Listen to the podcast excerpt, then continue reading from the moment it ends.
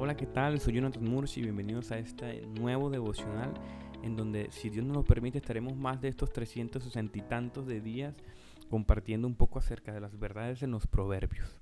Y yo quiero empezar diferenciando el libro de Proverbios. ¿Qué es el libro de Proverbios? Bueno, son consejos, instrucciones para la verdad en el Señor.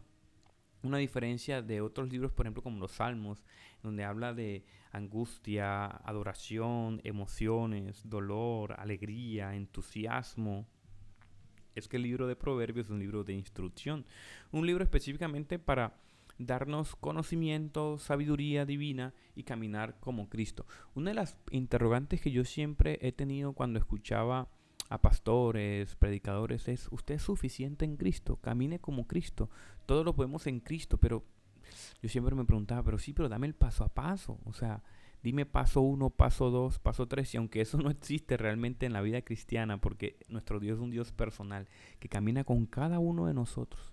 A veces uno ve a Dios lejos, pero no, no es así. Dios está con cada uno de nosotros.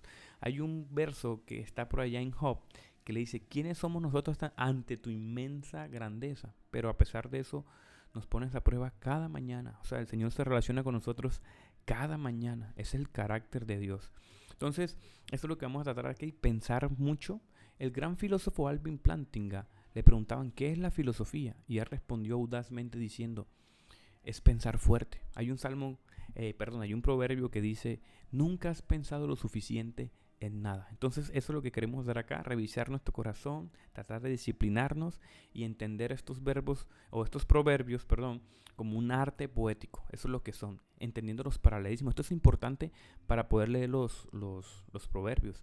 A veces si uno toma un verso aislado se está perdiendo mucho el contenido, pero entendamos que estos versos a veces se escriben como una especie de paralelismos. Empieza con una frase y termina como algo como que parece contradictorio. Un ejemplo es, la justicia provee protege al que anda en integridad, pero la maldad arruina al pecador.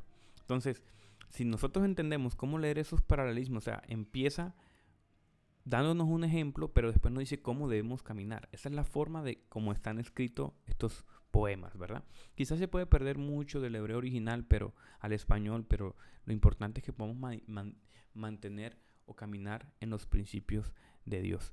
Entonces también tenemos que entender que ah, a veces los proverbios no son como versos aislados donde nosotros hacemos doctrina o hacemos teología, no. Los proverbios se van entendiendo de manera acumulativa. Un ejemplo de esto es Proverbios 29, 19 que dice que los sirvientes no pueden entender la razón por la que deben hacer las cosas, por lo que debe ser muy estricto con ellos. ¿Cierto? Esto parece es una afirmación radical. Pero Proverbios 17.2 dice, dice el siervo sabio, puede terminar siendo mejor que un familiar. Entonces, cuando los dos se colocan en conjunto, podemos ver que Proverbios 29, 19 no está hablando a todos los siervos y empleados, sino más bien a aquellos con una actitud áspera e indiferente. Creo que me estoy haciendo entender, ¿verdad? Entonces, entender de manera acumulativa, general, completa los proverbios nos van a ayudar a entender eh, el mensaje uniforme de los proverbios. Como pedagogía, ¿cómo funcionan? Bueno, eh, estos, estos proverbios dicen unos críticos textuales que estaban escritos específicamente para criar a hombres jóvenes, pero hay una, belleza en, esto, que son consejos del padre y de la madre. Podemos ver la participación activa de la mujer, sobre todo en el rol de la mujer, eh, que hemos entendido históricamente que es el específicamente de cuidar a los hijos, ¿verdad? Entonces podemos ver en Proverbios 31 cómo la madre aconseja al hijo acerca de una mujer. Qué interesante. ¿Qué es un proverbio entonces? Un proverbio en hebreo se dice masal, que es un dicho poético, breve, vivido, estimulante, que nos transmite muchas verdades en pocas palabras. Con todo este contexto, ahora sí nosotros podemos empezar a meditar que el proverbio 1. Pensemos por el proverbio 1.1 al 6. Dice, los proverbios de Salomón, hijo de David, rey de Israel, para entender la sabiduría y doctrina, para conocer las razones prudentes, para recibir el consejo de prudencia y justicia, justo y equidad, para dar sagacidad a los simples y a los jóvenes inteligencia y cordura. Oirá el sabio y aumentará el saber, y el entendido adquirirá consejo, para entender proverbio y declaración, palabras de sabios y todos sus dichos. ¿Saben que una de las cosas que yo más valoro es poder tener esa figura paterna? haber tenido, mi papá no es, debo confesar que mi papá no es cristiano, pero ha una figura ahí que siempre ha estado. Y cuando uno es pequeño, uno moldea, ¿cierto? A su padre, uno dice, wow, mi papá es mi héroe, es su héroe, pero cuando va uno creciendo se va a dar cuenta de que es una persona caída, como nosotros. O quizás no tenemos el entendimiento de, de que está caído, ¿verdad? Porque no tenemos conciencia del Evangelio. Pero cuando tienes conciencia del Evangelio entendemos que es una persona que necesita a Cristo como tú y como yo. Y creo que esto es un principio fundamental, lo que nos quiere comunicar este primer proverbio. Nos quiere, quiere, quiere instruir a los jóvenes con prudencia, con justicia, con juicio y equidad. Y es lo que nosotros tenemos que reflejar a, las personas que nos rodean, ¿verdad?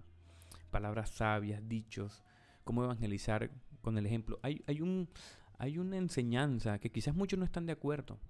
Eh, se dice que Francisco ah, de Asís le dijo a sus discípulos, eh, vayan y prediquen el Evangelio. Y si es necesario, hablen. Bueno, sé que hay muchos críticos que dicen, no, pero es que se debe predicar el Evangelio específicamente con las palabras. Pero creo que se entiende la idea de fondo, ¿verdad? De que nosotros podamos vivir con integridad y sabiduría. Eso es un principio fundamental para nosotros hoy. También quiero compartirles que los proverbios además son como un caramelo duro, dice Timothy Keller. Si los muerdes, obtienes poco de él, incluso podría fracturarte un diente lo que debes hacer es meditar en Él hasta probar la dulzura de su sabiduría. Y quiero terminar con algo importante porque quiero que estos, quizás estos, este devocional va a ser un poco de Biblia que tú vas a, a, leer todo durante todo el día o durante la semana quizás. Entonces quiero que si te gustó este eh, devocional lo puedas compartir con tus amigos, puedas acompañarme estos 360 y tanto de días del año y puedas meditar en ello. Que podamos nosotros no simplemente morder la Biblia, nosotros simplemente podamos meditar en ella y deleitarnos en los principios de Jehová. Dice el Salmo 119, eh, ¿cómo puede un joven mantener puro su camino? Siguiendo tu palabra. Y dice el salmista algo que me rompe y me abre el corazón y me dice, dice el salmista así, dice, Señor, me he esforzado tanto por encontrarme, no permitas que me aleje de mí, de ti. Y eso es una de las cosas que quiero que aprendamos acá, que podamos estudiar los proverbios, que podamos meditar en ellos, que podamos revisar nuestro corazón y no simplemente ir al texto de manera intelectual, revisar comentarios, decir, oh, Dios no me habló, Dios siempre habla. Es simplemente meditar y deleitarnos en sus principios. Así que espero que me puedas acompañar estos, todo este año y que podamos seguir meditando. Así que bueno, te pido que ahí donde estás, si me estás escuchando en un vehículo, en la cocina, puedas meditar un minuto conmigo y orar conmigo. Señor, gracias por esta palabra, por los proverbios, por las instrucciones, Señor. Te pido de manera especial por aquellos que quizás no tienen una figura paterna, nunca la tuvieron, Señor, pero tú eres el Padre, Señor. Tú viniste como hombre eh, y como huérfano, Señor, sin Padre, pero eh, el Espíritu Santo, Señor, te ha traído aquí nosotros como seres humanos y tú no considerando siendo Dios caminaste entre nosotros. Así que yo te pido de manera especial por aquel que se encuentra afligido este año, que este año sea un año especial. Arrancamos un 2023, Señor, con, con ganas de conocerte más, de aprender más de ti, de ser más hombres y mujeres de oración. Te pido de manera especial por todo el que esté escuchando este devocional, Señor, que seas tú dando el aliento a su corazón, Señor. Al que se encuentra desesperanzado, abatido, Señor. Al que se encuentra quizás también paciente eh, o que se encuentra ahí reposado, Señor una zona de confort, seas tú animándolo, Señor, inquietándolo, además de tener más vida de oración, devocional y aprender más de tu palabra. Te pido de manera especial por, por todo este proyecto y que mis hermanos puedan tener también el ánimo, y pueda tener el ánimo de seguir acompañándolos y poder seguir reflexionando en nuestros principios. En el nombre de Jesús, amén